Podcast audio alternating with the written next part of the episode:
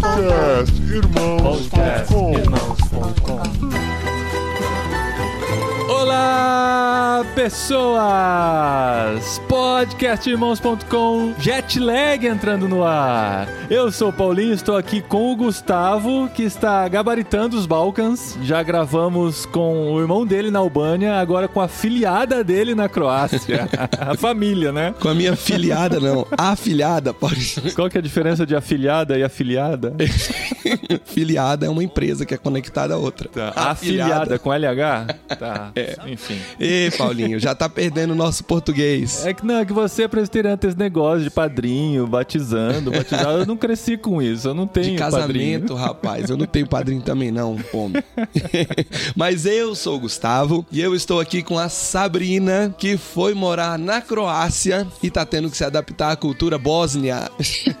Oi, pessoal, eu sou a Sabrina Barroso Silva Luiz. Na verdade, é, na verdade aqui normalmente você tira o sobrenome de família, né? Todo filho, filha só recebe o sobrenome do pai, e aí quando você casa você tira. Mas a lei não deixava. Então eu fiquei com o Barroso da minha mãe, o Silva do meu pai e o Luiz do meu marido. Então assim, eu sou essa pessoa estranha aqui que o cartão de crédito não consegue ter todos os nomes e que nunca tem espaço suficiente no formulário para escrever quem eu sou. Mas tudo bem, essa Mas é. seus sobrenomes são pequenos, pelo menos, né? Os meus são todos grandes, são quatro nomes também, é complica. Jesus. Eu tento explicar pra eles que tem pessoas no Brasil que tem dois nomes, sabe? Ana Carolina, essas coisas todas. Eles acham um absurdo. Também esse país pequeno, 5 milhões de habitantes, menos de 5 milhões de habitantes, dá pra todo mundo se É organizar. fácil não ter agora. que repetir nome, né? É, Pô, agora no Brasil. Meu pai é a Mauri Silva, só isso. Ah. Então. Paulinho, mas a Sabrina é tão de casa que nem te apresentar, ela apresentou, hein? Não, eu vou é. apresentar, porque nós estamos aqui, nós somos os privilegiados que estamos no sul da Europa e que não morremos de frio durante o ano, entendeu? Apesar da gente passar uns frios também. Então, o Paulinho, que tá aqui não, não tão distante. é um frio não tão forte pro padrão europeu, mas mais forte do que a gente tava acostumado, né, Sabrina? Com certeza.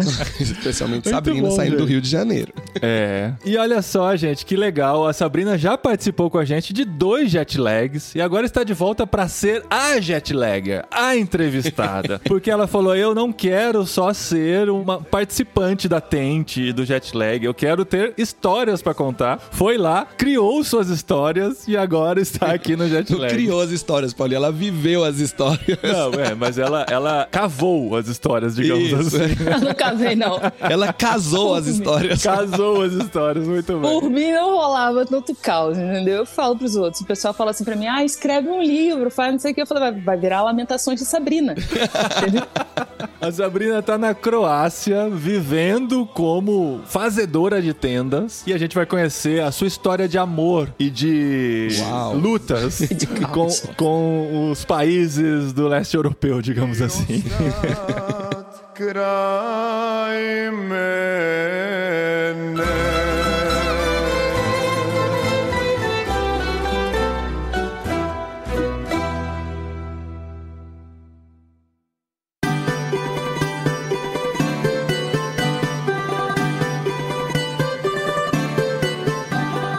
Ah, eu espero que a gente consiga fazer esse episódio com menos de duas horas, né? Porque o que a Sabrina tem de história nesses últimos, o quê? Dois anos, Sabrina? Que a gente pode começar a, a pensar. Quando que você começou a namorar? Isso é uma pergunta complicada. Vamos lá. Vamos lá, vamos fazer uma longa história curta. Curta, vamos lá. Quantos- Vamos não, não, lá. eu nem quero começar por aí. Eu só queria saber quanto tempo de relacionamento com ele você tem, mais ou menos, pra depois a gente voltar no início da história. Tá, resumindo, eu conheci Ivan em 2019, na Irlanda. Não rolou nada, tá? Ele é super educado. Aham. Contando bem rápido. Eu fui para um congresso de geologia, no meio do congresso tinha um dia livre. Eu fiz um day trip lá, uma excursão, e ele tava no mesmo ônibus do que eu, sentado ao lado de uma vietnamita e eu sentado do lado de uma suíça. Na hora que eu- a gente saiu do ônibus, no mesmo grupinho, a gente se apresentou. Ok, ele se interessou por mim. Ele deu um jeito de claro, pegar né? meu número. Ele não fala português o suficiente pra estar participando aqui do Tipo, podcast. Beleza. Gustavo, tu sabe que não.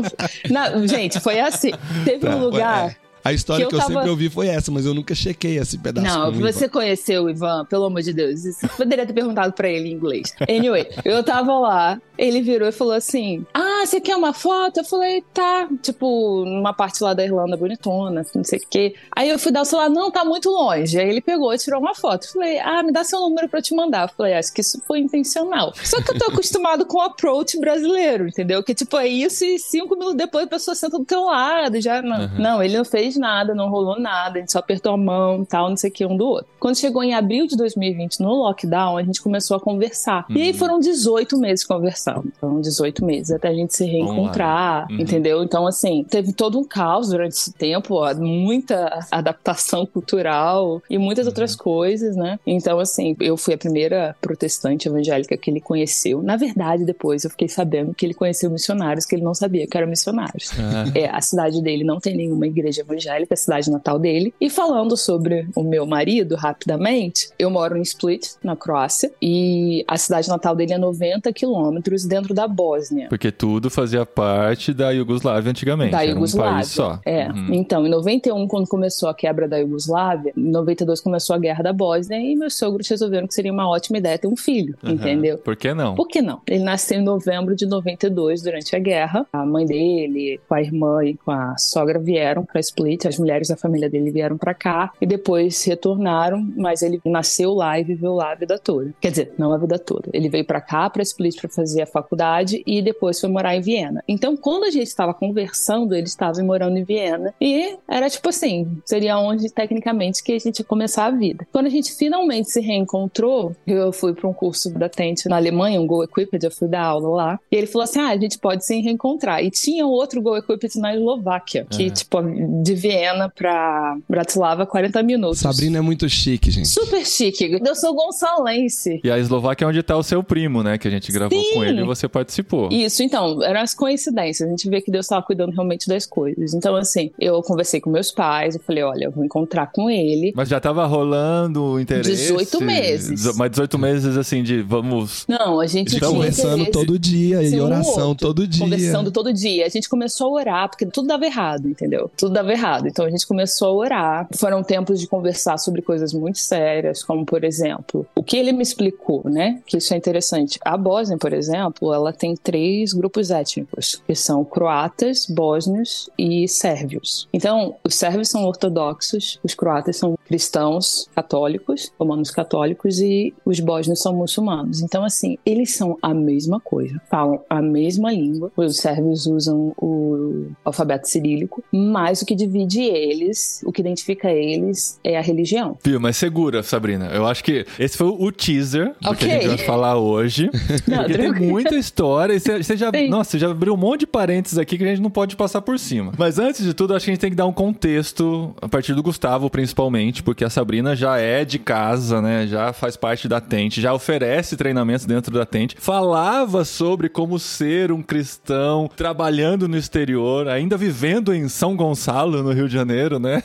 a gente já conversou com a Sabrina aqui também no episódio sobre fé e trabalho, que é o Jetlag 38, né? Que ela contou suas histórias de trabalho, da universidade, tudo. Então, assim, quem é a Sabrina dentro de tudo que a gente tem feito por aqui, Gustavo?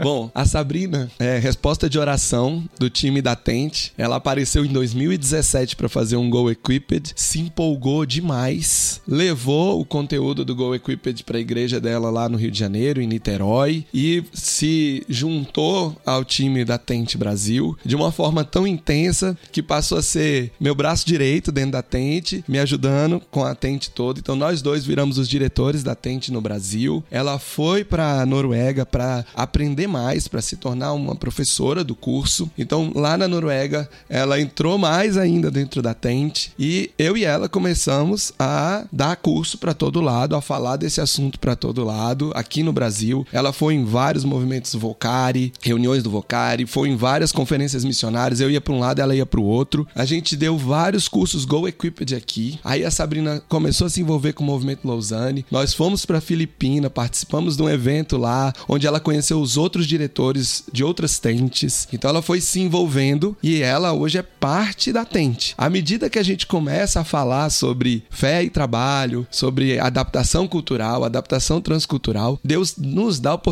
de viver essas experiências. E a Sabrina, que é uma geóloga de formação, trabalhava num laboratório da Petrobras super chique, analisando rocha de petróleo. Meus filhos achavam o máximo.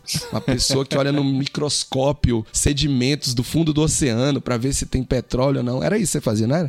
Eu sei, era isso que ela fazia. Essa pessoa, num congresso de geologia, encontrou o amor da vida dela de forma inesperada. E essa pessoa resolveu casar com esse croata e viver transculturalmente, não só no casamento. Gente, casar e adaptar duas famílias diferentes já é difícil. Agora, duas famílias de duas culturas diferentes é mais difícil ainda. Agora, quando você que tá saindo da sua cultura e entrando na cultura do outro, tem um plus de dificuldade. E a Sabrina chegou lá e encontrou a família, que é de outra cultura. O Ivan, terceira cultura, já morou na Áustria, cresceu na Bósnia com a Croácia. O Ivan é mais adaptável. Agora ela tem a sogra dela, gente. Ela tem a família dela para se adaptar. Essa Sabrina que largou toda a geologia e foi viver uma experiência transcultural, que falou de Jesus pro marido dela e que tá falando de Jesus para refugiados, tá falando de Jesus pros croatas, pros bósnios, é quem a gente trouxe hoje para ser entrevistada. Muito bom! Excelente! Caramba, quanta história, quanta história, Sabrina. Mas eu fico muito feliz pelo seu esforço de poder colocar em prática tudo aquilo que você aprendia, né? Falando, eu preciso colocar em prática isso, eu preciso viver essa experiência, né? Eu já tô ensinando e ainda não vivi. É, então Só tem de que... teoria não é suficiente. Não, mas foi muito curioso, porque a gente conheceu a Sabrina solteira, né? Foi antes da pandemia, né? Naquele encontro que a gente fez da Tente, Foi. em Brasília e tal. Janeiro de 2020. Sim, um Isso, pouquinho que antes da pandemia. ela, né? É. Sim, é, eu e a Adri, A gente já deu muita risada com a Sabrina solteira. Agora a gente dá risada É. com ela casada. Aí, de repente, assim, estava casado morando na, na Croácia, né? Então, a Sabrina já deu vários spoilers, mas vamos começar assim, ó. Beleza, casou, tal, eu fui lá no seu casamento no Rio de Janeiro com a minha esposa, nós fomos padrinhos de casamento. O cara veio aqui pro Brasil, ela casou e a Sabrina chegou na Croácia. Bum! Conta aí, Sabrina. Não, deixa eu voltar só um pouquinho antes. Eu casei três vezes, só pra deixar claro. O Ivan é seu terceiro marido. Não! Não. Não, então, a gente, na verdade, em julho eu vim, a gente casou aqui mesmo, a gente casou na Croácia, no civil, comemoramos em Livno, na Bósnia, e em novembro nós casamos no Brasil. Então, assim, foi isso que a gente fez. Então, você casou uma vez com três festas no intervalo de seis meses. Sim. Sim.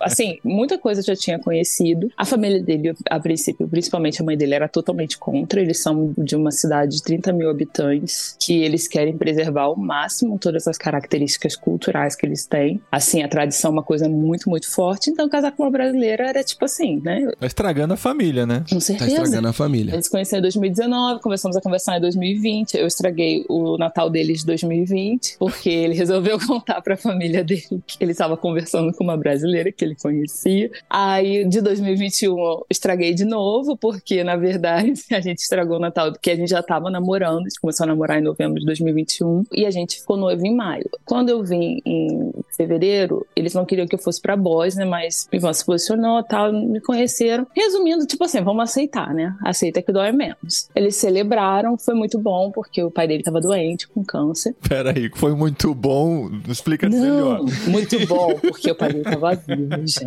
O pai dele tava vivo. Tá, aí você pôde celebrar e a gente fez vivo. uma celebração, tipo um jantar que foi de 8 horas da noite a 4 horas da manhã. Normal isso pra cultura? Pra região da Herzegovina, sim. Então, tipo assim, a gente fez, eu subi, eu subi na cadeira, fiz o brinde, quebrei o copo, a taça de vidro. Mas isso faz parte da tradição ou Isso é da diferente? tradição. Tá, não, É, faz não, parte na da tradição, não ficou bêbada, não. toda, na vida Subi na um mesa, acidente. quebrei a taça. Não, gente, eu não fiquei bêbada, sabe? Eu sei que eu vou escandalizar meus irmãos pentecostais aqui, mas eu bebi champanhe. O restante da noite eu bebi água. Na verdade, eu bebi água do gelo que tava descongelando, entendeu? Porque não Porque tinha eles não servem nada. disponível. Não, porque eles não servem nada gelado.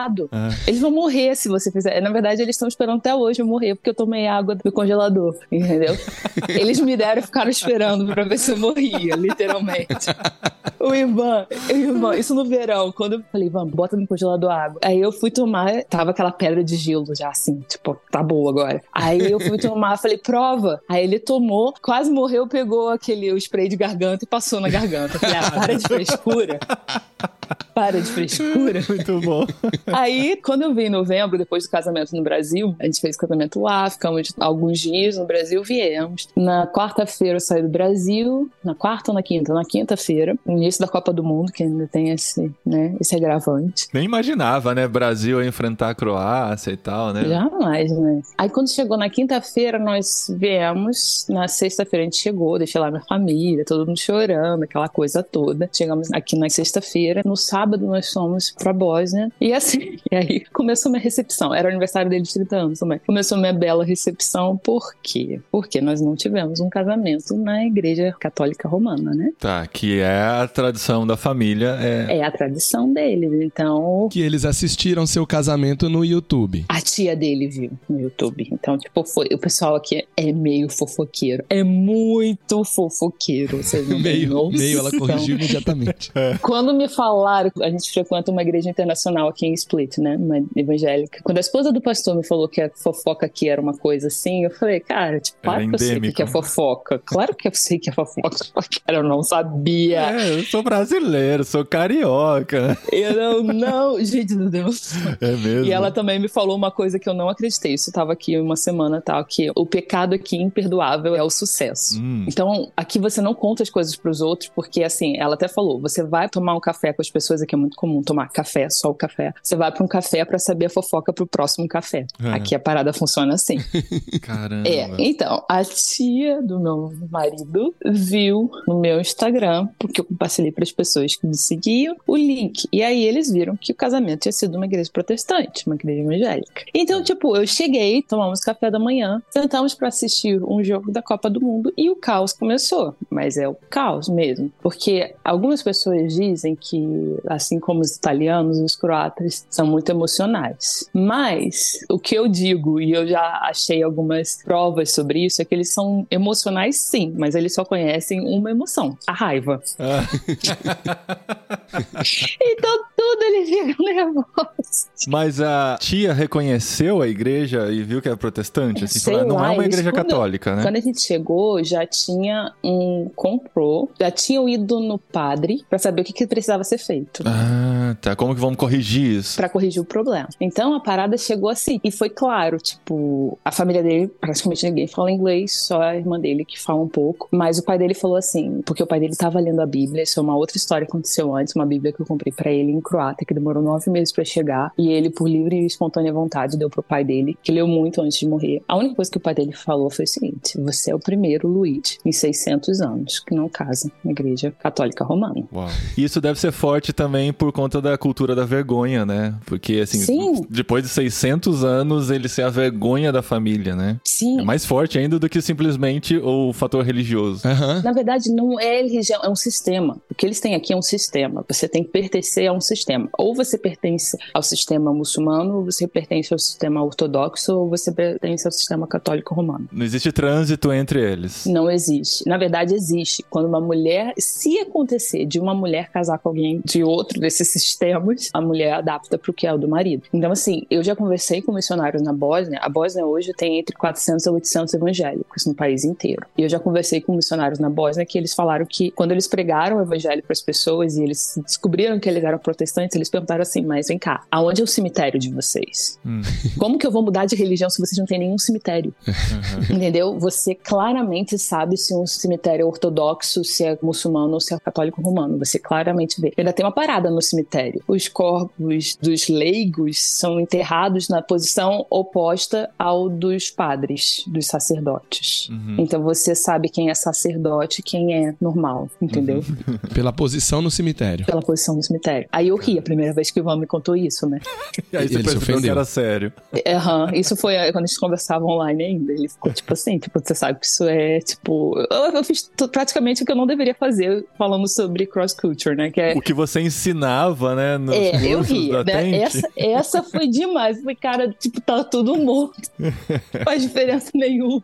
Aham. É porque tecnicamente os mortos vão falar, entendeu? Então, assim, é esse conceito. Mas eu cheguei, aí foi isso. E aí foi tipo, vai lá e casa. E a gente não. A irmã dele virou e falou assim: ele tá em pecado. Aí o que, que eu perguntei pra eles? Porque quando a gente. Vamos lá, essa coisa é íntima, né? Mas a gente realmente, a gente, quando começou a namorar, a gente conversou, eu mostrei pra ele na Bíblia o porquê, né? De esperar até o casamento. Então, assim, a gente realmente esperou. E a gente teve a situação de que a gente precisou ficar na mesma casa enquanto estava esperando toda a regulação dos nossos documentos. A gente dividiu a mesma casa e não aconteceu nada. Tipo, super respeitoso, tudo direitinho. A gente casou, ok, entendeu? Meus pais abençoaram online, tudo bem, né? Tá valendo. Tá valendo. Nós fomos pra lá, ninguém se importou que a gente tava dormindo junto. Até quando a gente tava lá, a gente tava dormindo, tipo, em quartos separados. Eles nem sabiam, porque a gente tava na casa de cima de dormir em quartos separados lá em Líbano, porque a gente tem uma a casa que ele herdou dos avós. E aí, tipo, ninguém se importou. Mas agora, porque depois do nosso casamento na igreja evangélica, digamos assim, a gente tava em pecado, porque o nosso Ah. casamento não é válido. Ah. Aí eu perguntei pra eles, né, primeiro que a irmã dele quando falou assim,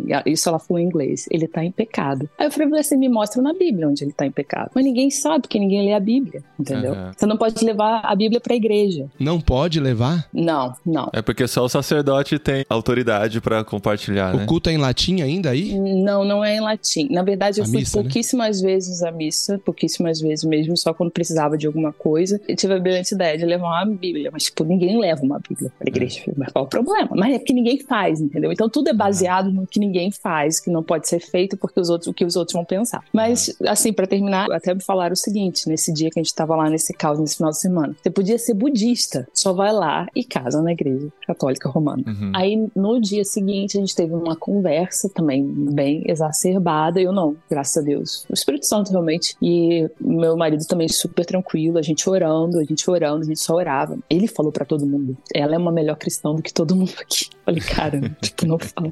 Não piora, não piora. Pior. Então, mas assim, resumindo, eu sei que essas coisas não são engraçadas, mas acaba sendo. Eu ouvi coisas bem interessantes, do tipo assim, você é protestante, você está sob Martin Luther, né? Martin Lutero. Falei, não, Ah, tá. eu sou protestante, eu estou sob Jesus e a palavra dele, entendeu? E aí, o que até a mãe dele me falou foi o seguinte: ninguém vai ser sua amiga aqui, todo mundo vai te ignorar, todo mundo vai te rejeitar, tanto aqui quanto em Split, quando souberem que você não é casada, entre aspas, né? E aí, até conversando com a esposa do pastor aqui, ela falou, Sabrina, na verdade, esse é o medo dela, porque se descobrirem, ela pode ser rejeitada, entendeu? Ah, ela. Esse é o Não ela você, pode ser Você, rejeitada. ok. Que ela é, é. Mas Jesus é tão bom que aconteceu totalmente o oposto. As pessoas aqui me amam. As outras pessoas da família, tem uma menina, uma criança na família que, assim, não pode me ver. Uma prima do pai do Ivan me ama, fala de mim pros padres, fala pra todo mundo que o Ivan foi o que casou melhor na família. E fala isso pra mãe dele também. Então você não precisou ter um quarto casamento. Você ficou nos três só, tava tudo certo. Não, eu não, a gente não iria fazer isso. Tá. Mas ainda o pessoal tá na expectativa ou já descobriram que vocês não vão casar na casa? Eu não sei, ela continua brigando com a gente, entendeu? Ela continua. Quando ela pode, ela. Mas assim, cara, não é negociável. Minha fé não é, É negociável. E você não fala croata, ela não fala inglês, a comunicação de vocês é via Ivan. Vi Ivan, agora eu já consigo falar algumas coisas no croata. E aí veio mais uma coisa. Ela queria que eu. Eles queriam, acharam falta de respeito eu não fazer o sinal da cruz, né? Uhum. Mas, uma das coisas que, graças a Deus, a gente aprende bastante na Tente é também sobre o sincretismo, né? E aí eu conversei com o Mário, que também já gravou um podcast na França. Sim. E Mário, eu brinco que ele é meu personal pastor. Antes de a gente teve uma conversa, assim. E eu tava falando pra ele que eu não me sentia confortável, tipo assim, de fazer. Antes de eu me mudar, eu tava falando sobre isso. Ele falou, Sabrina, não faça. Você precisa disso. Espiritualmente, você já precisou disso? Eu falei, não. Ele falou assim, então isso é importante que vai ser um fator limitador pra eles verem que você não tá cedendo. E mal sabia eu que essa é uma das coisas que mais, vamos dizer assim, mais mexeu. Hum. E aí rolou a solução. Ela falou, você pode pelo menos fazer o sinal da cruz? Eu falei, não, nunca precisei disso. E também não é, tipo, ninguém vai me impor, né? E aí ela virou e falou assim, então vou fazer o seguinte, vou fazer duas vezes, um pra mim e um pra você, tá bom? Eu falei, tá bom, tu faz? Então ela sempre faz quando você tá junta duas vezes? Quando ela lembra, assim, Pra garantir. uns meses atrás, ela me pegou lendo a Bíblia. Na verdade, ela estava assistindo a missa dela num domingo e eu tava lendo a Bíblia. E eu fiquei lendo a Bíblia, sei lá, uma hora, fazendo, tipo, anotação e tal. E quando o Ivan chegou, tipo, né, ela- porque ele estava lá fora resolvendo alguma coisa, ele, quando ela chegou, foi aquele caos, tipo assim, por que ela tá fazendo isso? Eu falei, porque, né? Não precisa. Só faz o sinal da cruz, tá bom. Muito esforço. Uhum. São nesses momentos que às vezes dá as crises, entendeu? De que Não é só outra forma de culto, né, Sabrina? É outra cultura. é outra Sim, Né? cultura. Não é uma questão de fé tanto, é uma questão de cultura. De tradição, né? É, É tradição. tradição. A gente, quando tá daqui do Brasil e a gente se relaciona com católicos aqui, católicos romanos, tenho vários amigos, Uhum. e ok, e tudo normal, eles são os mesmos católicos romanos daí, só que os daqui têm a cultura brasileira e os daí têm a cultura bósnia. E essa cultura é que tá forçando esse tipo de relacionamento e esse tipo de comportamento. Então, você tá vivendo um choque cultural dentro do cristianismo com ramos diferentes, mas um choque muito mais cultural do que um choque religioso. Na verdade, isso é uma coisa assim que me entristece muito aqui, porque eu lembro muito de 2 Coríntios 4, né, que o Deus desse século cegou o entendimento para que vendo não vejam. Porque na verdade você tem símbolos cristãos todo lugar, sabe? Você tem muito, principalmente onde os croatas são maioria, claro que na Croácia eles são maioria, ou até mesmo na Bósnia, você tem muito símbolo cristão. Mas cara, tipo, Jesus mesmo é difícil. Na verdade, eles evitam ao máximo, é doloroso, sabe? É doloroso até você ver, porque você quer que as pessoas cheguem ao conhecimento de Cristo, mas você vê claramente que apesar de tudo isso, é só um procedimento, não existe esperança, não existe esperança. Aqui é uma coisa muito triste é isso, não existe esperança,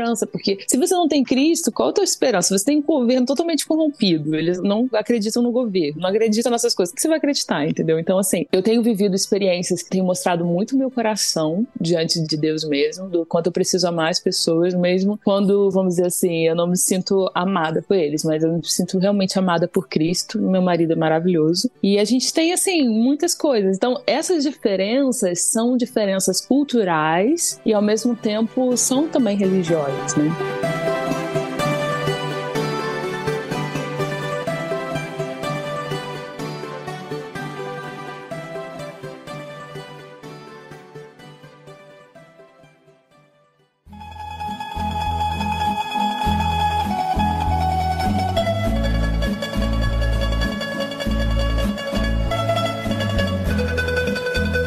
Foi o funeral do seu sogro? Você falou que tinha Ai, uma gente. situação curiosa pra contar sobre isso. Pra mim foi o seguinte, eu cheguei, aí foi essa situação. Depois eles começaram a ficar mais tranquilos comigo, porque apesar de tudo, eu tava lá servindo mesmo quando meu sogro tava piorando. Então ela começou a conversar comigo, a mãe dele, só que ela conversava comigo e achava que eu entendia tudo. Então, croata, né? Então, tipo, aham, aham, vamos lá. Engajada, né? Porque a pessoa tá perdendo o marido, então você vai fazer o quê? Tu, tu não vai ignorar. Anyway. É. Aí, o que aconteceu? Uma das preocupações deles era como eu chegaria vestida no velório. E o pai dele não tinha morrido ainda, não. Nossa. Então começou uma movimentação da irmã dele de mandar mensagem e falar assim: Você já viu o que, que Sabrina vai usar? Eu falei, cara, mas ele tá vivo ainda. Nossa. Não, Sabrina, se ele morrer não vai ter muito tempo. E era inverno, bem inverno mesmo, foi em dezembro. Então, tipo, o que que aconteceu? Eu tive que ir pro shopping comprar roupa pro velório. De uma pessoa que não tinha morrido. Não tinha morrido ainda, sabe? Tirar foto e mandar pra irmã dele pra ver se tava adequado. Eu me senti super mal. E tem que ser roupa preta? Totalmente preto. Tá. Tava de sobretudo preto, sabe? Tipo aquela coisa assim, né? Parecia de filme mesmo, aquela névoa, aquela coisa. Tinha quase 200 pessoas, entendeu? Mas ele faleceu no hospital, não foi, Sabrina? Não foi em casa? Não, ele faleceu em casa. Faleceu em em, casa. casa. Na verdade, ele ficou no hospital. Eu cheguei a visitá-lo no hospital. Ele ficou em casa no hospital acho que cinco dias. Aí a gente trouxe de volta, eu tava lá e tudo. Aí nós viemos embora acho que na segunda-feira de manhã. Na terça-feira de manhã ele faleceu e o enterro foi na quarta. Mas assim, entre essas coisas, na sexta-feira foi o jogo Brasil e Croácia, por exemplo. Então, Ai. assim, eu cheguei com todos os caos possíveis, né? e assim, era só o que se falava aqui, Jesus. É, é forte, assim. Tipo, é como se fosse no Brasil o jogo. É, e eu tava com a brilhante ideia de ir pra rua com a camisa do Brasil. Só que o pessoal me aconselhou a não fazer isso. Aí eu fui pra um café, porque aqui tem cafés, muitas cafeterias que você não tem, às vezes não tem nada pra comer, realmente só café e cerveja. E aí nós fomos assistir e foi muito engraçado, porque eu estava com a camisa do Brasil por baixo, né? Aham. Então, assim, quando fez o gol, eu dei uma leve abertura, mas quando tomou o gol, eu levantei. o casaco fechei até o final. Mas algumas meninas perceberam que eu tava cantando o hino. Porque é muito engraçado, porque eu falei, não, tanto faz, mas tanto faz quem ganhar. Gente, não era tanto faz. Claro que Começou não. o jogo. Falei, caraca, tem que ganhar, entendeu? Então, assim, eu vi todo aquele, tipo, 90 minutos no, Uhum. Numa cafeteria. E depois o gol do Brasil, como eles Nossa, ficaram. como é que foi? Então, porque o Brasil fez o gol no momento que, pros brasileiros, a gente respirou aliviado, falando, pronto, resolveu, né? Agora acabou. Como é que foi pra você comemorar esse gol no meio? Uhum. Não, eu comemorei, né? Assim, eu não comemorei claramente. Tinha, sei lá, 150 croatas dentro do lugar. E uma mesa tinha percebido que eu era brasileira, porque, tipo, eu cantei o hino, né? Tipo, bem discreto. Então, foi lindo, gente. Foi lindo. Quando o Brasil fez o gol, foi lindo ver aquelas pessoas tristes. Credo, Assim. Cadê Ah, o amor? foi, cara. Não, mas é futebol. Não tô pregando Jesus. Não tô pregando futebol. Jesus. Olha que curioso. O único jogo de Copa do Mundo que eu assisti foi quando a Copa foi no Brasil, em 2014. E foi Brasil e Croácia, a estreia do Brasil na Copa. E eu sentei na última fileira de brasileiros antes de começar a torcida da Croácia. Então a gente tava aqui, no que a gente fazia selfie, era todo o mar croata atrás da gente e a gente na frente. Aí eu tenho uma foto, eu fui muito ousado nesse sentido, né? Que ó, o Brasil ganhou de 3 a 0 e a gente tava muito feliz. E os croatas estavam atrás com aquela cara fechada, né? Aí eu fiz uma foto, assim, com os croatas atrás, a bandeira do Brasil mostrando três, assim, pra câmera, sabe? Ousou. Então eu sei, eu sei a cara de um croata quando perde um jogo, sabe?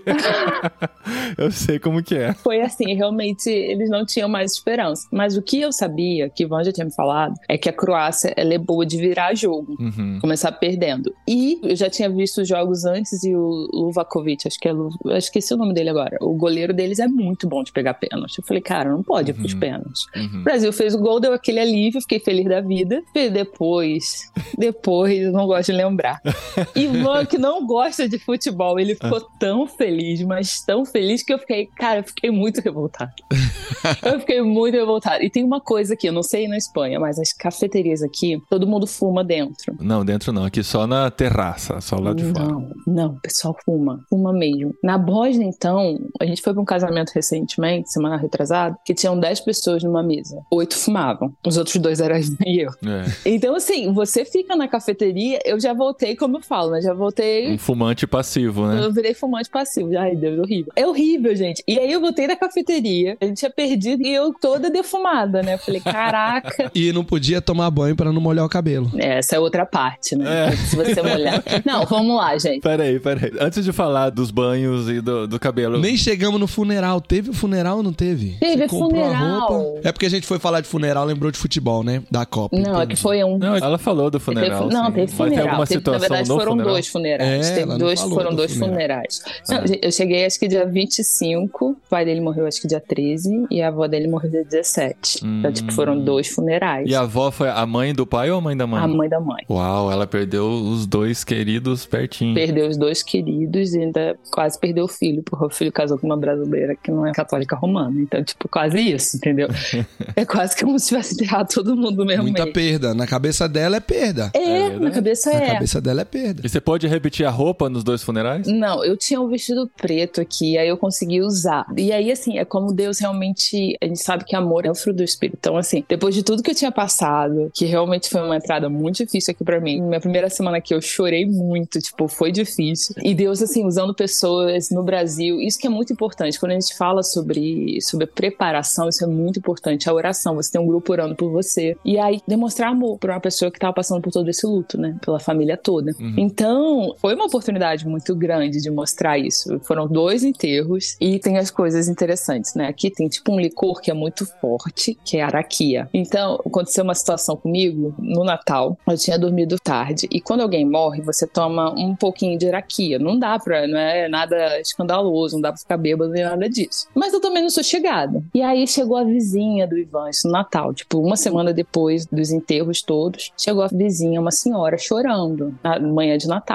Tava tomando café turco, que eu sou a única da família que toma café turco. Não faz sentido, porque eles deveriam tomar, eles foram ocupados pelo Império Otomano. Eles deveriam tomar café turco. Deveria. E eu tô tomando meu café e chega a senhora. E aí ela chorando, aí eu falei, "Mãe, o que aconteceu? Ah, o- filho dela morreu. Aí eu sabia que uma forma de honrar, tipo, né, é você tomar um shot de raquia. Pequenininho, mas, Mas, ok. tipo, o shot tá lá, assim? Você, Não, tipo, não, todo croata tem um- uma coleção de raquia dentro de casa. Tá. Você abre e fala fala Ghibli, que é tipo, sabe, meus tears. Like. Ah, tá. não, não, não, é celebrando mesmo. Tipo, Celebrar, Ghibli. tá É bom. tipo, celebrando. Filho, eu peguei o negócio, falei, caraca. E eu peguei, eu bebi metade. Ela, não, não, tudo, tudo. Eu fui, tomei. Hum. E minha cabeça tava doendo. E ela foi embora, né? Deram mais comida lá pra ela, ela foi embora. Eu falei, o que aconteceu? Me explica. Ah, então, o filho dela morreu há 30 anos atrás. Ai, não acredito. 10 horas da manhã eu tomei esse troço. Sem comer nada. O que você não falou? E aí veio o Natal, que assim, é uma maravilha. São três dias comendo cordeiro. Gente, não acaba. É cordeiro é no bom? café da manhã. Hum, Eu não aguento mais. É. Porque é comida de celebração. Alguém morre se tu Tá. come cordeiro. É. Alguém casa, come cordeiro. E Natal come cordeiro, eu só tinha feito isso desde que eu tinha chegado na Croácia, né? Comer cordeiro, né? Aí, tipo, quando você acha que o cordeiro acabou, eles trazem mais. Gente, não dá. São três dias: café da manhã, almoço e janta. Café da manhã, o cordeiro. Com cordeiro. Hum, delícia. Delícia, depois do terceiro dia, você tá pedindo, por favor, vamos comer um frango. Uma saladinha. Uma né? saladinha, uma frutinha, sabe? Café da manhã eu tô acostumado que granola, pão com queijo. Não, meu filho, vamos colocar umas carnes no café da manhã. Aí é tempo. Eu gosto. Gustavo, eu vou te falar, três dias de É cordeiro. fácil falar quando Cara, você não come tu não todo aguenta. dia. tu- o meu cheiro mudou. Meu cheiro, em um mês aqui, meu cheiro mudou. Eu falei, gente, tô, tô fedendo. Porque é tanta carne. A comida eu tô falando muda, sério. Cara, eu tava desesperada. Aqui na Espanha, o cheiro de azeite fica no ar, assim, sabe? Nos lugares. Nossa, assim. delícia. Quando eu morei na Argentina, o meu peso mudou. Meu cheiro não mudou, não. Não, meu Mas peso o meu mudou também, peso mas mudou. ok. Era carne com batata todo dia. Cara. E o lance do cigarro que você falou, né? Brasileiro, quando chega aqui, parece. eu- eu tô generalizando, não sei como que é mais pro norte lá, mas eu já fui pra Itália, pra Portugal e aqui na Espanha, como o lance do cigarro é forte, né? Parece que a gente voltou pros anos 80 do Brasil, assim, que o pessoal fumava em todos os lugares e tal. A única coisa que aqui é proibido dentro dos restaurantes. Mas geralmente a gente fica na terraça, porque ou a gente vai com a cachorrinha, pode ir com a cachorrinha, né? No bar, ou pra conversar. É mais confortável conversar do lado de fora, né? De dentro às vezes é muito fechado, barulhento e tal. E é normal, assim, alguém do lado acende cigarro, outro acende outro cigarro e tal. E, e os adolescentes aqui fumam também, Aqui. é muito bizarro. É Começa a fumar aqui com esquisito, 10 né? anos, o pessoal. Eu É, não então sabia. vê. 11 anos. É, acho que aqui, eu- quando entra no instituto, com 12, então já tem. É muito bizarro pra gente brasileiro, né? Essa, Pra gente é assustador, cultura. né? Mas é cultura Não. também. Faz mal pra saúde, mas é cultura. Não, mas imagina eu no casamento, nosso casamento lá, foi no restaurante. Aí as pessoas estavam fumando, já tava tipo, não pode ligar o ar-condicionado, porque tem isso aqui. Se você ligar o ar-condicionado, você morre. Se o ar-condicionado bater nas suas costas, você tá doente automaticamente. Pode Então, não ir assim, pra eu- escola e faltar o serviço. Pode? Não, ele não, tem que tomar antibiótico. É o medo do Eles são choque térmico, então. Eles têm o medo do choque térmico. Não pode abrir medo de- janela. De, choque térmico. pode tomar água não pode, gelada. Não pode andar descalço. Se eu tô descalço, em, em cinco segundos aparece um papute. Que é tipo. O papute é super famoso aqui. Eles não vivem sem isso, que é tipo uma. Como se diz? É uma pantufa, Pantufa. né? É um, é um desespero. Aí no nosso casamento, tipo, tudo fechado. Tinha ar-condicionado. Aí eu perguntei, né? Por que que não tá ligado? Não, porque se ligar, tipo, tava mandando Morre. desligar. Morre. A gente tudo suado. Se ligar, vira uma chacina, né? Não, vai ficar todo mundo. Mas Ivan, acredita, tá? É. Tá, eu vou contar. Aí, gente, daqui a pouco eu só vejo uma pessoa enrolando o cigarro. Eu falei, maconha. Estão Ah, é, fumando tem isso. maconha. Aqui tem Estão também. fumando maconha. Eu falei, cara, bateu um desespero. Bateu um desespero. Vamos ser todo mundo preso. Eles compram a latinha de fumo, né? A seda, o filtro e enrola na frente. É um cigarro normal, Na né? frente. Não, mas eu não sabia, né? É, eu fiz também. geologia. Eu nunca fumei maconha, mas eu fiz geologia.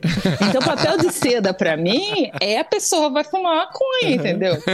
E tipo, não, cara. Aí eu fiquei desesperada. Mas o negócio do ar-condicionado é muito engraçado. Eu cheguei aqui, aí tá, fomos andar de carro, né? Ivan e eu no verão. E verão em Split é muito quente, dá pra bater os 40 tranquilo. Tamo no carro e assim, eu, Ivan, pelo amor de Deus, tá muito quente esse carro, tá muito quente. Quando eu olhei, o ar-condicionado tava no 28. É. Falei, Ivan, 28 por quê? Não, você sabe o que acontece? Tá 33 graus lá fora. É. Aí eu li que só pode ser 5 graus de diferença. Aí eu virei pra ele e falei assim: tá bom, então durante o inverno, a gente faz o seguinte: quando tiver menos 5 lá dentro, vai estar zero dentro de casa.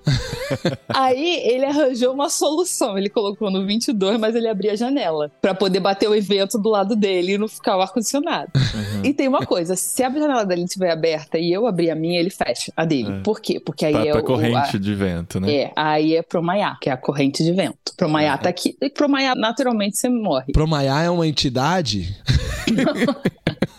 Não, promaiar é o vento. Promaiar ou propur é o vento que você abre duas janelas e faz corrente de vento. Aham. Entendeu? Dentro de casa você também não pode abrir duas janelas. Jamais. Jamais. Jamais. Não, Decide, e eu né? abro. Tem que decidir a janela que você vai abrir. É sério. Sábado eu abri todas as janelas da casa. Precisava, tava calor, 25 graus, todo mundo na rua de moletom. De, E eu assim, cara, eu tô de short, entendeu? Tipo, não dá. Não, a família dele encosta em mim pra ver se eu tô bem. Sério.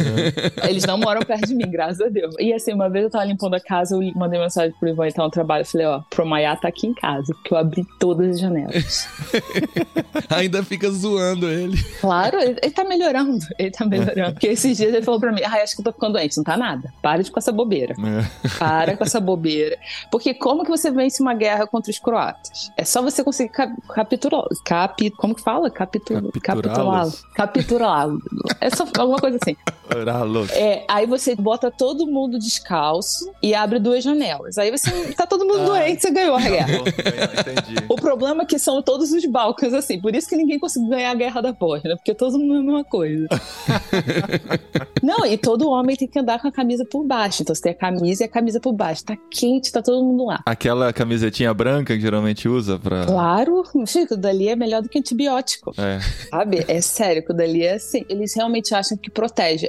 Mulher usa também. E eu lembro a primeira vez do Ivan no Brasil. Ele me perguntou onde tem secador? Eu falei, de cabelo? Eu falei, tem. Minha mãe tem. E o cabelo dele é curtíssimo. Curtíssimo, curtíssimo. Eu falei, tem secador de cabelo? Eu falei, minha mãe tem. Aí tá bom, né? Aí foi ele secar o cabelo. E, tipo, meu pai ouviu o barulho do secador. Tipo, o que que tá acontecendo? Foi.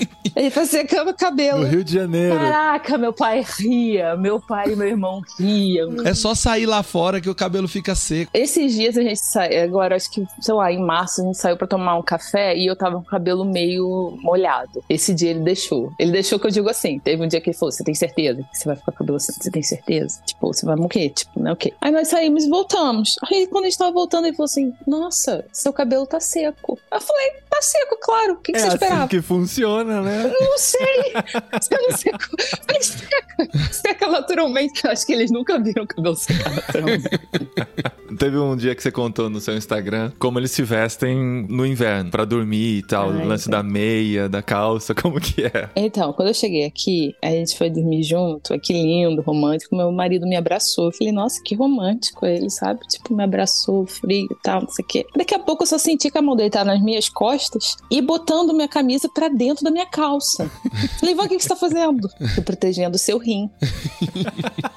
Eu comecei a estar protegendo meu rim. Não, você não vai, pode ficar gelado essas costas. Eu falei, cara, tu sabe que eu tenho pele, tenho músculo, tem tudo antes do rim. Então, meu marido, gente, é uma benção. Mas dentro de casa vocês dormem com coberta e tudo. Ele dorme com coberta. Ele dorme com três, eu durmo com uma. Entendeu? Será que é uma sensibilidade? Será que é algo biológico assim mesmo? Ou é cultural É simplesmente? cultural, é cultural. É dos Balcãs isso. É. muito forte. Então, assim, você tem que ter uma camisa por baixo. Ele dorme, né? Pijama. Aí coloca uma camisa por baixo do pijama. Aí a camisa tem que ficar dentro da calça. Fica lindo. Ah, eu vi um vídeo disso que você postou, é verdade, nos stories, É. um cara zoando com isso. Ele colocava a camiseta por dentro da cueca no Isso. vídeo. Não sei se é um exagero. É pra prender É bem e, no- e é proteger o verdade. rim. Durante a noite. É sério. Sabrina, você não é pode zoar verdade. seu marido. Aqui é um é podcast público. Não, e, e a portuguesa ele não entende. Um dia ele entenderá. A esposa do meu pastor falou assim: Você tem certeza que dá certo? Eu falei: Não, é, vai ser em português. Ela falou: ah, então você pode falar de croata, porque se eles descobrirem você falando deles em inglês, você tá ferrado. Não, em português. Aí eles botam a meia por cima da calça. Pra lacrar. Eles dormem lacrados mesmo, entendeu? É assim, é assim. E o pior é que o meu presente de Natal que a família dele deu pra mim foi um pijama. Hoje em dia eu entendo por quê, entendeu? Porque, cara, eu vim do Brasil, entendeu? Eu acordo de madrugada com aqueles pijama grandes, eu vou trocar de roupa. Eu fico desesperada. Suando desesperada. Suando horrores. E aí o que, que acontece? Pra eles, suar é melhor do que você dormir com ar-condicionado. É hilário. Aqui que você vai pra repartição pública durante o verão, calor pra caramba, eles ligam o ar e abrem uma janela. Uhum. Porque o ar-condicionado não faz bem. Então, assim, Mata. eles têm uma loucura. Mas eles têm ar-condicionado mesmo sendo um negócio que faz mal, né? Então, aqui em Split tem. É igual fumar, faz mal e o pessoal fuma. É. Não, mas também porque a esposa do meu pastor ela correu uma maratona com uma amiga dela croata. Ela falou que quando acabou, a mulher acendeu um cigarro. Uma maratona. Aí ela falou assim: cara, como que você vai fazer isso? Ela falou assim: ah, tu não vai comer MM? Cada uma com seu vício. Tem um croata famoso da seleção que ele fuma. Um jogador de futebol, Um atleta. atleta, que fuma no vestiário. Acaba o jogo, vai fumar. Problema, isso é natural, entendeu? E o senso de humor deles, Sabrina, quando você comenta esse tipo de coisa, eles aceitam que você veja diferente ou eles exigem que você entenda mais a cultura deles e, e não ria tanto dessas coisas? Eu não sei se eles têm senso de humor até hoje. Cara, eu já escutei umas histórias maravilhosas, sabe? De casais transculturais. E, tipo, uma americana que é de família, tipo, de origem norueguesa que casou com croata. E, tipo, quando veio pra cá, quando a sogra começava a brigar, não só com ela, né? A entrar em crise, a primeira vez que ela tava aqui, a sogra desmaiou no meio da discussão. Então, assim, o pessoal aqui, assim, eu acho que tem toda a questão da cultura da guerra, deles aprenderem a não confiar em ninguém, sabe? Eles confiam muito pouco. Então, os relacionamentos aqui ainda tem uma coisa muito engraçada. Você vai num restaurante, você não pode dividir a conta. De jeito nenhum. Não existe dividir entre os croatas. Então, cada um tem que pagar a conta de uma vez. Então, eu já tive experiência de ir pra restaurante. Até uma vez que eu tava em Zagreb, eu fui conheci os brasileiros aleatoriamente, os brasileiros mais velhos. Nós sentamos e fomos comer. Eu não sabia disso, né? Pedimos a comida. Quando chegou no final, a gente falou: ah, a gente quer dividir. Não, você não vai dividir a conta. O garçom falou? Você não vai dividir a conta. Ou você passa, uma pessoa passa o cartão, ou uma, ele vai dar o troco pra uma pessoa, entendeu? Não existe, tipo assim, vai, vai fazer mais de uma vez. Então, é, agora, recentemente, eu fui com um grupo da igreja comer, que era uma menina que tava celebrando, então só foram, assim, mais as mulheres. E aí, chegou no final, né, foi dividir, porque eu até achei que, como era numa região muito turística daqui, a região mais turística aqui em Split, o cara falou: não, vocês não vão separar, não. Eu falei, Pô, mas somos cinco mulheres. Tipo, não, não vai separar, não. Eu falei, mas deixa eu te perguntar, por quê? Ah, não dá muito trabalho. Imagina ficar com aquele monte de papelzinho de. Depois tem que contar tudo. Eu falei, cara, aqui, tu vai tomar um café, tu não demora menos de 20 minutos. Não dá pra calcular menos que 20 minutos de café. Porque o garçom vem na hora que ele quer. E não atrapalhe ele. Aham. E não atrapalhe ele. Eu, uma vez eu levantei porque eu queria pagar rápido, que eu precisava voltar pra casa pra trabalhar. Eu fiquei esperando cinco minutos em pé e a garçonete estava do lado de fora conversando com uma mesa e brincando com o cachorro do pessoal e com o filho. E depois ela voltou, cinco minutos depois. Ela viu que eu tava em pé lá esperando. Entendeu? Tipo, é assim. Então, assim, eles têm uma cultura mais devagar em relação a isso, em relação à burocracia também, mas, assim, tem muita coisa engraçada, sabe? De choque cultural. Eles, não- em geral, ainda mais as pessoas que nunca saíram daqui, eles não entendem, entendeu? É, isso é o status quo, né? É, Essa é a realidade deles. é. Difícil entender outra, né?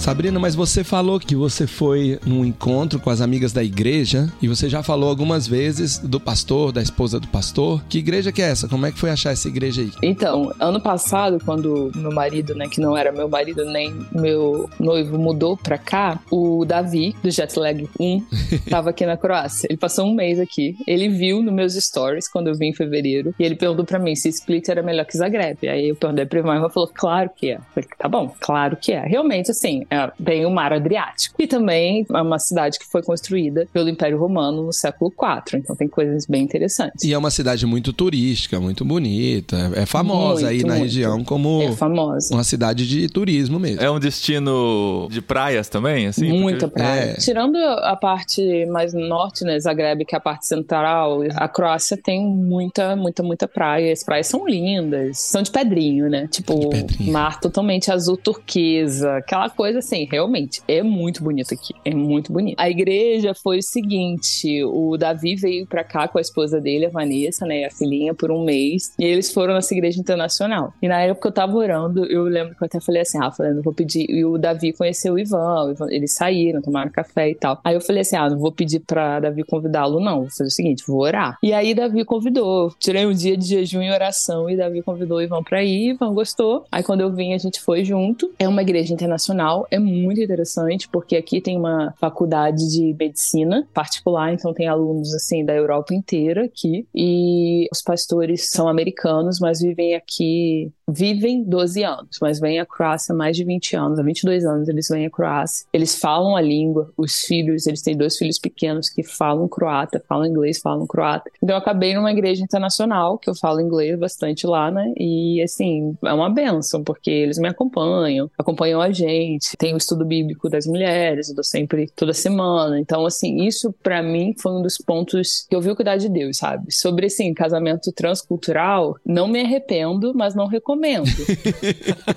Amo meu marido, mas olha. Não, é, é muito. Eu tenho assim, eu, verdade, meu casamento é ótimo, a gente realmente tem um casamento maravilhoso, mas você tem que ter muita convicção em Deus do que está fazendo, entendeu? É muito custoso, né? É custoso, não é fácil. Então, assim, eu sempre lembro até do curso da Tente no Goi que eu fiz lá na Noruega, quando o Steiner começou lendo Hebreus 11, 8, que, né, pela fé, Abraão sendo chamado obedeceu, indo para um lugar que havia de receber por herança e saiu sem saber para onde ia. Quase minha história, entendeu? Porque assim, quando você obedece, e aí que tá, eu tenho uma convicção tão grande de que Deus me mandou para cá, que é uma parada assim que, por mais que tenham todas as dificuldades, todas essas coisas, e o começo tenha sido realmente difícil, eu vejo um crescimento na minha fé e na fé do meu marido muito grande nisso tudo. Então, assim, como que você vai negar que Deus está fazendo, sabe? Como que você vai negar que Deus que tá caminhando nisso tudo, tá cuidando dos mínimos detalhes? Então, quando eu falo assim, que eu não recomendo, mas mas eu não me arrependo, é porque eu acho que até para você sair do seu país, e você, Paulinho, tá vivendo isso, Gustavo passou por isso, não é uma coisa assim, tipo, não é brincadeira, não é por empolgação, entendeu? Eu não fiz nada, por, não, tipo, quem me conhece, Gustavo. Não foi uma aventura, né? Não foi aventura, não foi. E você tem uma preparação transcultural, é muito importante. Você ter pessoas orando e caminhando com você é importante demais. Ter mentoria, tudo isso é de um valor muito grande, porque o que eu começo a perceber é que eu não posso me ofender pelas coisas, porque não, nossa luta não é contra a carne e o sangue. E outra coisa é o seguinte: tem coisas que eles fazem que não é mal, é o que eles sabem fazer, entendeu? Uhum. Quando eles vêm para mim, eu morrendo de calor e eles me dão uma pantufa, não é porque eles me odeiam, é porque, é porque é o que é. eles falam. Eles estão cuidando de você até. Eu tava de Havaiana e eles de pantufa e meia, entendeu? Todo mundo de pantufa e meia de Havaiana. Então, assim, nesse ponto eu não consegui ir além, Gustavo. Não consegui ir além botar uma meia uma pantufa. Tava 25 graus lá fora, o sol do caramba. Eu falei, não, isso não dá, entendeu? Então, assim, são essas coisas que a gente, né, aprende. Quando o Gustavo falou na abertura, né, que você falou de Jesus pro seu marido, como que foi isso, assim? Qual que foi essa abordagem? Como que... Porque ele tem essa tradição cristã, Uhum. Mas muito mais a tradição cultural do que fé de verdade. Como é que foi essa trajetória de falar da sua fé com ele? Foi, um, foi uma trajetória online. é. Foram 18 meses online, então assim, teve bastante tempo para conversar, né? Então quando a gente começou a conversar, chegou um ponto, acho que tava, a gente tava conversando uns dois meses e tal, assim, e eu falei assim, cara, isso não tá certo, eu não consigo falar sobre fé com ele. E esse dia eu orei, eu falei para Deus assim, eu falei, Deus, se não for para ser, né? Tipo, não de ser, de ser alguma coisa entre a gente, gente, mas eu sabia que ele vinha de um país que a exposição do evangelho não era uma coisa viável, né? E aí eu orei, naquele dia ele virou para mim, quando a gente fez uma chamada de vídeo, e falou: O que, é isso que tá em cima da sua mesa? Eu falei: É a minha Bíblia. Aí ele lê para mim. Aí foram assim, foram muitas coisas. Por quê? Porque aqui, como tem uma cultura muito forte da vergonha, você, se você tem dúvidas, você não pode falar. Então, assim, tinha coisas na cabeça dele. Pô, meu marido, ele, ele é PhD em engenharia de computação. Ele não é um cara, tipo, desinformado, sabe? E ele é muito esforçado ele é muito esforçado. Então, assim, ele tinha perguntas dentro dele sobre fé que ele não tinha liberdade para perguntar para ninguém. Então, assim, veio tudo junto, sabe? E ao mesmo tempo, aquela coisa assim, ao longo do tempo, né? Tipo, e se a gente casar? O que, que você vai fazer? Eu falei, eu ah, não vou casar na igreja católica, claro que não. Então, tipo assim, como que foi isso? Foi um processo difícil para ele, porque além de tudo, ele precisou abrir mão também da tradição, entendeu? Das coisas que ele tinha uma expectativa na vida dele de fazer, que ele achava normal. E aí a gente começou a orar juntos. Para mim foi um ponto de mudança muito grande em janeiro de 2021, a gente começou a orar junto, todos os dias a gente ora junto, todos os dias, desde janeiro de 2021. Tirando três semanas que a gente ficou sem conversar, porque a gente achou que realmente não estava dando certo, a gente sempre orou. Então, assim, foi muito legal todo esse processo, porque para eles, né, em geral, o que você chama de oração, o que a gente chama de reza, né, que é aquela coisa decorar. Então ele falou, tipo, ele nunca tinha orado oração freestyle. Ele fala. que legal. e assim, foi um processo. Então a gente começou a fazer isso, a ler alguns textos bíblicos juntos. Ele participou de uma ideia maravilhosa que Mariana, né, que já fez podcast aqui comigo, e também o Hilder, que falou sobre o Peru, que ele é peruano, que mora no Brasil. A gente fez um estudo bíblico de Adventos de Natal, online, com Ah, um muçulmano e com o Ivan. Então, assim, foram todas essas coisas. Ele tem um entendimento claríssimo de quem é Jesus, sabe? Glória a Deus por isso, que isso é revelação do Espírito mesmo. Então, foi um processo. Antes da gente começar a namorar, eu orei, eu falei assim, Deus, tipo, eu queria uma confirmação. E foi tão legal, porque, assim, antes de eu viajar, quando a gente se reencontrou, ele me explicou que, naturalmente, numa conversa online, como que Jesus era o cordeiro que Moisés, né, toda a questão da Páscoa, era o cordeiro da Páscoa. Ele explicou nas palavras dele. Eu falei, cara, tipo, Entendeu? Tipo, ele, tá, ele entendeu. Então, assim, todos esses processos são coisas que são muito interessantes. Pra mim, em ver a vida dele, o que Deus tem feito, é uma coisa que Deus deixou muito claro pra mim, é que a, vamos dizer assim, salvação não pertence a mim. Salvação pertence a Deus e ao Cordeiro. Em Apocalipse isso deixa bem claro. Então, eu não posso controlar a vida dele, o crescimento dele. Eu posso testemunhar e ser intencional, mas, sabe, todo esse caminho tem sido, assim, uma das coisas mais lindas. Pra mim, orar com ele todas as noites, e a gente não ora só de noite, hoje de manhã a gente orou junto, aquela coisa toda. É isso que eu tô falando, é a convicção do que Deus chamou a gente pra viver, entendeu? Então, assim, com todo esse caos, tudo isso, mas quando a gente olha pela perspectiva que Deus, ele é supracultura, né? E mesmo que tenha todas essas coisas, cara, tem maneiras na cultura deles aqui que apontam pra Jesus. E eu quero realmente poder contribuir pra isso, pra que as pessoas realmente vejam. E com relação ao idioma, Sabrina, eu lembro que você contou a história pra gente que um tempo atrás você se viu não sabendo falar inglês suficiente, se esforçou bastante, aprendeu e começou a dar cursos em inglês, falando super bem. Mas nunca o nosso segundo idioma, principalmente quando a gente aprende depois de adulto, ele vai se tornar o idioma do coração, né? O idioma que você consegue ser 100% você, né? E o Ivan é a mesma coisa. O inglês, pelo que eu percebo, não é o primeiro idioma dele, Não. porque a sua família toda não fala inglês, né? Como que é vocês dois falando sobre coisas íntimas, de coração, no idioma que não é o primeiro de nenhum dos dois? Deve ser muito curioso. Então, uma coisa que aconteceu comigo em 2018, quando eu fiz o curso na Noruega, eu percebi que meu inglês era muito ruim, né? tipo assim, eu não conseguia falar direito, tinha que ficar traduzindo na cabeça, aquela coisa toda. E aí eu voltei pro Brasil e eu tive a brilhante ideia de orar e ler a Bíblia em inglês. Primeiro minha família achou que eu tava maluca, mas depois eles perceberam que eu tava orando mesmo. E aí eu comecei a fazer isso. Então, de uma certa forma, o inglês pra mim nos últimos anos começou a ser uma língua muito importante na minha comunicação com Deus. Então, os assuntos mais difíceis eu conseguia realmente me comunicar com Deus em oração em inglês. Eu ia pra igreja no Brasil, na minha igreja ou outra igreja, e aí eu fazia as anotações do culto totalmente português, eu fazia as anotações todas em inglês. Com a Bíblia em inglês também, provavelmente. Com a Bíblia em inglês, assim, tipo, Sabrina, isso que eu fazia. A gente nunca conversou disso. Essa pergunta o Paulinho Hum. nunca me fez, né? Mas Ah. eu faço a mesma coisa há muitos anos. É mesmo? Desde que eu comecei a me envolver com a Tente e com esse mundo e eu precisava falar sobre a Bíblia em inglês, eu li a Bíblia inteira em inglês todo dia de manhã. Minha devocional é em inglês e eu faço oração em inglês sozinho, porque eu já me peguei anos atrás precisando fazer oração em público em inglês. Eu não tinha É vocabulário. péssimo. Não tem vocabulário. Entendeu? Foi isso que eu não, eu não tinha vocabulário. E aí eu, eu faço isso há muitos anos. Uhum. Eu acabo que eu tenho um relacionamento com Deus em inglês também. Não, e é bom, porque na verdade, assim, com isso facilitou. E o Ivan, ele morava em Viena, ele morou seis anos na- em Viena, na Áustria. Eles falam alemão, mas o trabalho dele todo era em inglês. Então, assim, ele começou a lidar muito com o inglês, assim, tipo, pô, ele, ele escreveu vários artigos em inglês. E o engraçado de tudo é que se a gente tivesse conhecido um ano antes, os dois estavam ferrados, não rolava, entendeu? É Porque os dois eram péssimos em inglês. Olha que Cara, curioso. o tempo de Deus é tão perfeito pra gente, porque isso é uma das coisas, a gente não teria como se comunicar. Então, assim, a gente se comunica. Na verdade, eu tava falando pra ele, eu falei, engraçado que às vezes eu tenho reunião em inglês, eu me sinto super nervosa, parece que a gente fala outro idioma. Porque a gente se comunica tão bem, tão bem, a gente fala de coisas super difíceis no, no nosso no inglês, mas eu também ensino uma bobeira pra ele em português. O problema é que eu só ensino bobeira pra ele em português. Eu já vi ele falando umas piadinhas aí em português. Nunca vi você falando piadinha em croata, porque eu acho que não tem, né? Mas não tem.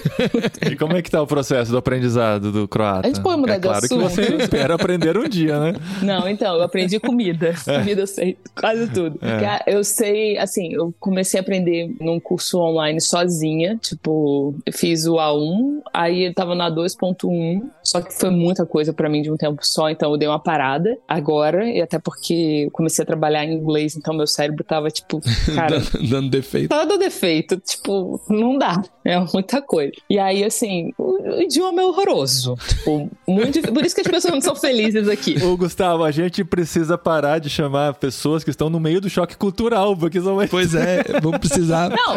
O próximo convidado, eu vou pelo menos alguém que já tá há uns 4, 5 anos. por Pode deixar. favor. Porque senão. Não, gente, mas isso eles falam. Tem sete declinações, você declina nome. O que é declinar? Explica isso, Isso, vamos linguisticamente falando. Meu marido é Ivan. Se eu estou chamando Ivan, é Ivane. E se eu for na casa dele, é Ivano. Se alguma coisa pertence, Ivana. E a tia dele é Ivana. E aí, tipo, eu não sei de quem eles estão falando, entendeu? Eu não sei nem quem é a pessoa da conversa. Cara, eu vou contar Muito isso. bom. Minha primeira semana, a gente tinha acabado de casar aqui, né? Aí eu tive que ir pra Embaixada do Brasil, que isso é outro perrengue. Quando eu vou aqui com ele pra cá, eu falei: olha só, primeiro que a gente não se divorcia, porque a gente prometeu diante de Deus, de um pro outro. Segundo, que, meu filho, pra mudar a documentação, a gente não tem chance de divórcio. Fazer documentação em dois países é muita maluquice. Tá bom, a gente casou aqui, teve que traduzir, tradutor, juramentado, uma tradutora de português pro croata. Fui na embaixada. E eu fui sozinha, né? E eu tinha aprendido algumas palavras. Então eu sabia falar do Bardan, que é boa tarde, né? Do Bardan, do Bardan. Entrei no elevador pra ir pra embaixada, tinha duas senhoras, uma senhora saiu, eu entrei e falei do Bardan. E eu tenho uma fisionomia de croata. Eu tenho, tipo, eu sou. Eu tenho 1,76 e eu tenho 1,95. Eu tenho a perna longa. Ninguém aqui fala outro idioma comigo, só croata. Assim, quando eu encontro com as pessoas, eles acham que eu sou daqui. Eu entrei, dei do Tal, não sei o quê. E aí a senhora começou a falar comigo. Aí eu falei, Nepritin Herivatsky. Não falo croata. Aí eu falei, Yasanis Brasila. Eu sou do Brasil e mostrei que tinha o negócio da embaixada. Aí eu falei, Moj supruga e Herivatsky. Meu marido é croata. Moj supruga e Herivatsky. E a mulher me olhando com uma cara. E eu falei, cara, o que eu tô fazendo? E a mulher me olhando com uma mulher de 70 e poucos anos, não sei o que. Saí. Fui na embaixada tal. Liguei pro Ivan. Falei, Ivan, olha só, pô, pouco que eu sei falar, virei, entrei no elevador, falei, cumprimentei e tal, não sei o que. Eu falei pra ela, mulher supruga e Herivatsky. Sabrina, você disse que a sua mulher é croata. Ela acha que você é lésbica. Cara, o país aqui é super conservador. Você tem ter poucos. E você com a maior naturalidade, Achou né? uma brasileira. E como é que falaria marido? Moi suprugo. Aí agora eu só uso moi muj, que é meu marido. Moi muj é croata. Você foi tentar usar esposo Ai. e deu errado. É, eu não sei o que eu fui tentar usar. Eu, eu tava repetindo o que, que eles falaram, entendeu? Eu, e assim, eu cometo várias gafes. E é a parte, você tem que. Você já cometia elas em- aqui no Brasil em português, né, Sabrina? Faz parte de quem você é também. Vamos aqui contar Ah, para os nossos não ouvintes. pode mudar tanto Gente, a assim, Sabrina, ela é diferenciada. E o meu marido também, gente. Isso aqui, os dois estabanados, cai tudo. É uma confusão aqui em casa maravilhosa. Mas essa questão do, do idioma, eu falo às vezes umas besteiras, mas você tem que estar. aí que tá. Eu acho que você sai da sua zona de conforto e você tem que estar confiante que você tá tentando, entendeu? É, verdade. As pessoas às vezes fazem gracinha, mas você tá confiante. Então, assim, foi que nem outro dia. Eu tô cansada de me perguntarem pra agora ou pra viagem. Aí eu fui pedir um café no McDonald's, que é o único café que não é queimado aqui. Aí eu sei que eu queria pra viagem. Eu pedi pra tomar lá, entendeu? Então, assim, acontece essas coisas, entendeu? Você pede uma coisa, vem outra, sabe? Você não sabe o que você tá pedindo. Essas coisas são coisa mais normal. É, isso é uma expressão que tem que aprender nos idiomas mesmo, né? Essa pergunta sempre vem, né? Em lugares Uhum. assim, se é pra comer lá ou pra levar. Curioso. Curioso.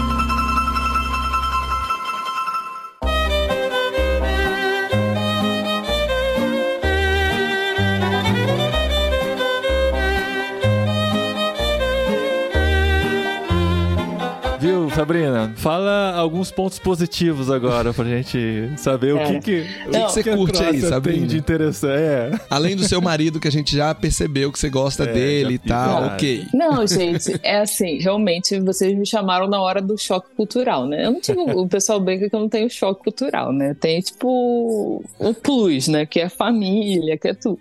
Eu acho que uma das coisas, assim, aqui é questão realmente de segurança, é muito, muito seguro, você sai a hora que quer. A a da beleza do local, também com muita história. E eu acho que ao mesmo tempo, a convicção de que eu tô onde Deus quer que eu esteja, sabe? Uhum. Isso para mim é o que faz muita diferença. E assim, aí você consegue ver beleza nas coisas, sabe? Eu realmente curto muito a questão de você conseguir tomar um café e ninguém te apressar, seja lá por qual motivo que ninguém te apressa. Eu me senti super culpada, sabe? Você compra um café e você fica três horas trabalhando na mesma cafeteria e, tipo, ninguém te olha errado, sabe?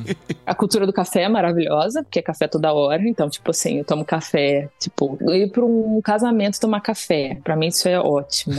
Mesmo que tenham algumas criaturas bêbadas, mas ok. Mas assim, ninguém dando mole pra ninguém, sabe? Tipo, você pode dançar, você pode fazer as coisas. Tudo bem que é horrível, que todo mundo te olha que você é brasileira. Né? Todo mundo espera que você vai soltar um Sambar. samba no meio de uma Aham. música. Eu amo o estilo de música daqui, a música folclórica. Legal. Eu já aprendi a reconhecer, tipo, qual é a música da Slavônia, que é o norte da, da Croácia, qual é a música da região da Herzegovina, da, da Dalmácia, pelos instrumentos. Então, assim, Ó. eles são musicais. Essas músicas, espero que estejam tocando junto com esse episódio aqui. As pessoas estão ouvindo. Você vai me ajudar a selecionar essas músicas, Sabrina, pra edição desse episódio. Eu amo, amo, amo. Então, assim, é uma cultura bonita, é uma cultura familiar, é uma cultura, assim, que as pessoas tentam proteger uma das outras. Tem as coisas muito boas, sabe? Mas eu tô vivendo realmente o choque cultural e, ao mesmo tempo, assim, a esperança de poder realmente viver Cristo, de poder compartilhar. Então, assim, por exemplo, quando a gente chama as pessoas aqui em casa, eles ficam desesperados, porque mania de brasileiro, muita comida. Então, o que uma pessoa faz pra você, você fica em débito com a outra. Então, é tipo assim, não faz isso, porque quando você for na minha casa, Tem que que fazer fazer um mês. aham. Eles são abertos, quer dizer, eles não são muito abertos, mas também quando eles confiam, eles confiam. E por conta do seu marido, você acaba tendo uma ponte direta com os croatas, né? E os bósnios, provavelmente. Uhum. Porque isso é uma das grandes dificuldades de um imigrante, né? Chegar no país e entrar nessas bolhas. E por causa da família, você já tá dentro delas, né? Goste você ou não.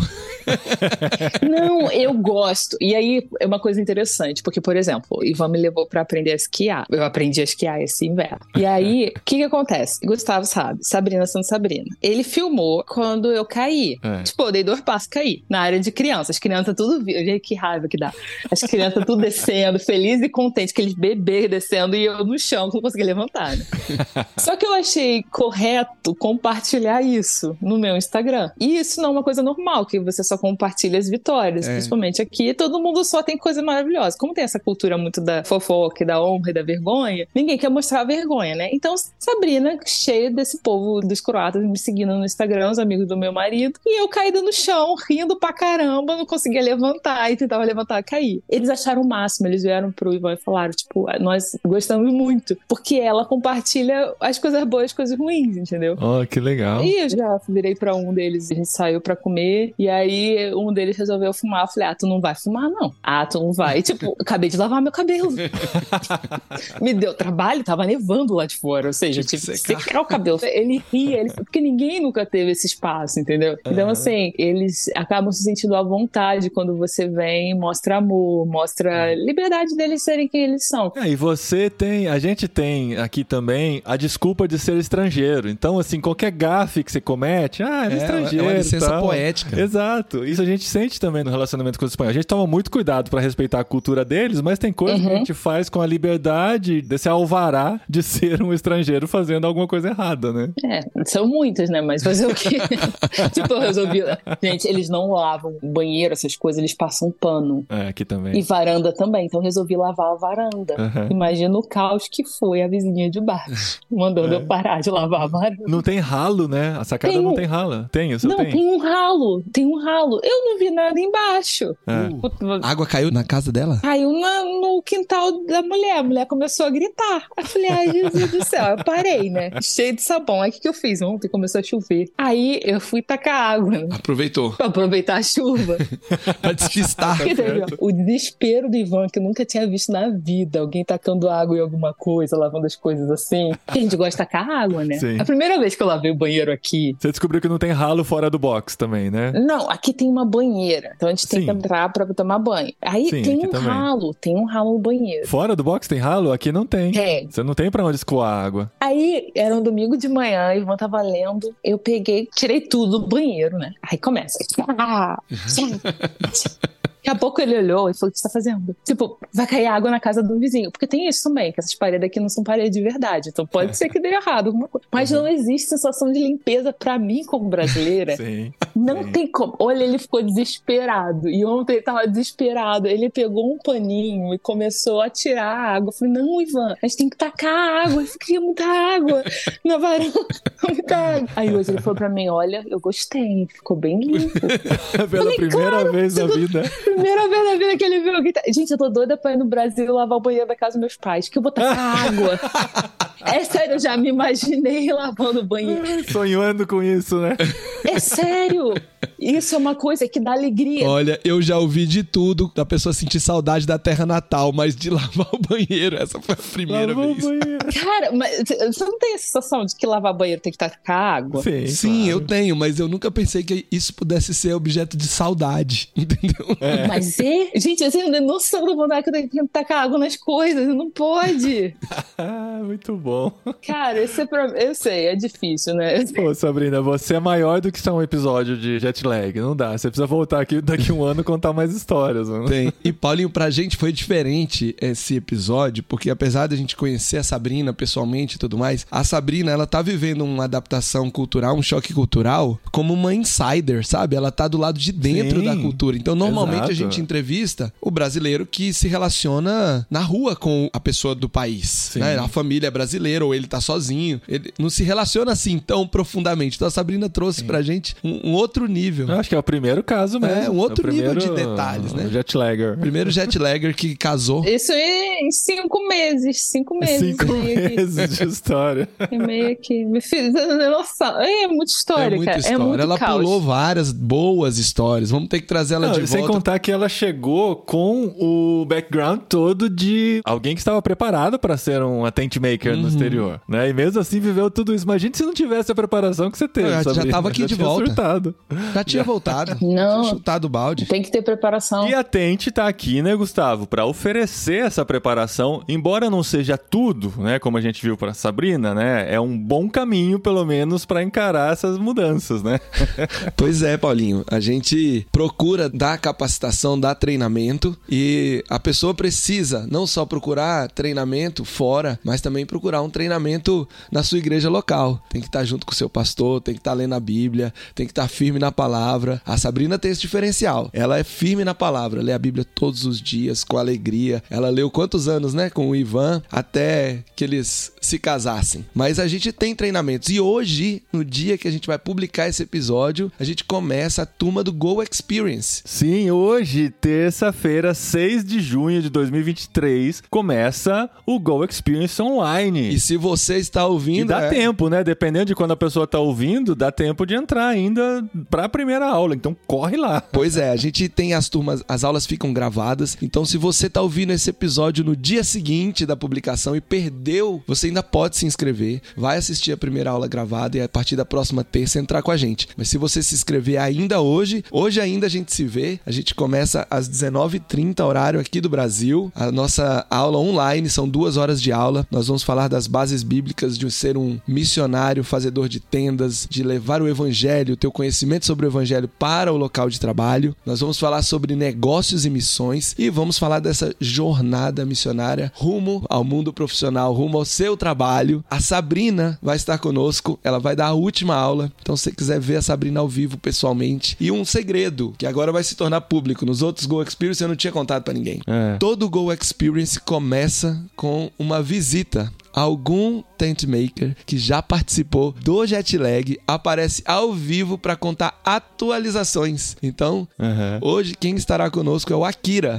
Olha aí. O Akira vai atualizar a vida dele, contar um pouquinho e nós vamos depois estudar na palavra do Senhor como ser um profissional que leva o evangelho para o local de trabalho, que leva o evangelho para a escola, para a universidade, para a empresa. E em julho, no dia 8, tem um evento presencial no Rio de Janeiro. É isso aí. Quase que ficou Rio de Janeiro, hein, Paulinho? Rio, é, é Tá misturei muito aqui. espanhol já. Na terra da Sabrina. Na terra da Sabrina vai ser a Sabrina. Mas eu vou lá. Estaremos com o Adalberto, do Lar Café, lá de Cabo Frio. Tem uma empresa BAN que tá abrindo escritórios, né? Tá abrindo cafeterias. São filiais em outros países que vai contar um pouquinho dessas histórias lá ao vivo. Eu estarei lá. Teremos o Rodrigo, que é o diretor executivo da MTB, participando conosco. Então, se você quiser encontrar ao vivo, dar um abraço típico do brasileiro, passar um sábado com a gente, dia 8 de julho, no Rio de Janeiro. É o Fórum Profissionais e Empresas em Missão, organizado pela MTB e o PEN, que é o Profissionais e Empresas em Missão, departamento da AMTB, né? Exatamente. Estaremos lá, as inscrições estão abertas, é bem baratinho, tão baratinho quanto o Go Experience. Você passar lá o sábado com a gente, estudando a palavra do Senhor, ouvindo histórias do campo missionário, se edificando, sendo edificado pelas histórias e nos edificando com a sua presença e levando amigos, mais pessoas para ouvir e aprender mais sobre compartilhar o evangelho no local de trabalho. O link está no post desse programa em irmãos.com ou você entra no Instagram da MTB, vai lá nos links da bio e tem lá o link para inscrição. Não vou falar o link todo aqui porque ele é longo, mas tem esses dois caminhos para você chegar. O evento começa às 8h30 da manhã, no dia 8 de julho, e vai até 5 horas da tarde, né? Então é o dia todo mesmo dedicado a pensar sobre profissionais e empresas em missão. A gente vai estar na Igreja Missionária Evangélica Maranata, no Meier. Então, vou lá conhecer um novo bairro do Rio de Janeiro, Meier. Ter mais uma experiência transcultural, né, Isso, Gustavo? Tem mais uma experiência transcultural. E é isso aí. A Sabrina já teve que sair, então a gente agradece muito pela presença dela aqui com a gente. Foi muito gostoso ouvir essas histórias, ri demais aqui, tenho certeza que todo mundo riu também. E você, Gustavo, te encontro daqui um mês para mais uma conversa com alguém aí ao redor do mundo. É isso aí. Daqui um mês estamos juntos, ainda pela Europa, mas nós vamos caminhar rumo às Américas. Vamos. Vamos pegar as caravelas. Mas vamos atravessar esse oceano. Já temos pessoas aqui nas Américas na nossa listinha de futuros jetlaggers. Boa.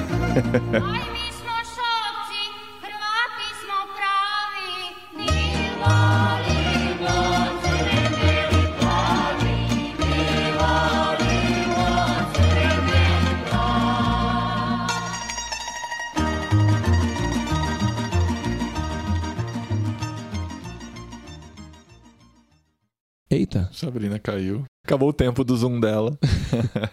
sem bateria. Ai, ai, ai. É muito legal mesmo, É, cara. muito, Muito, bom, divertido. muitas histórias boas.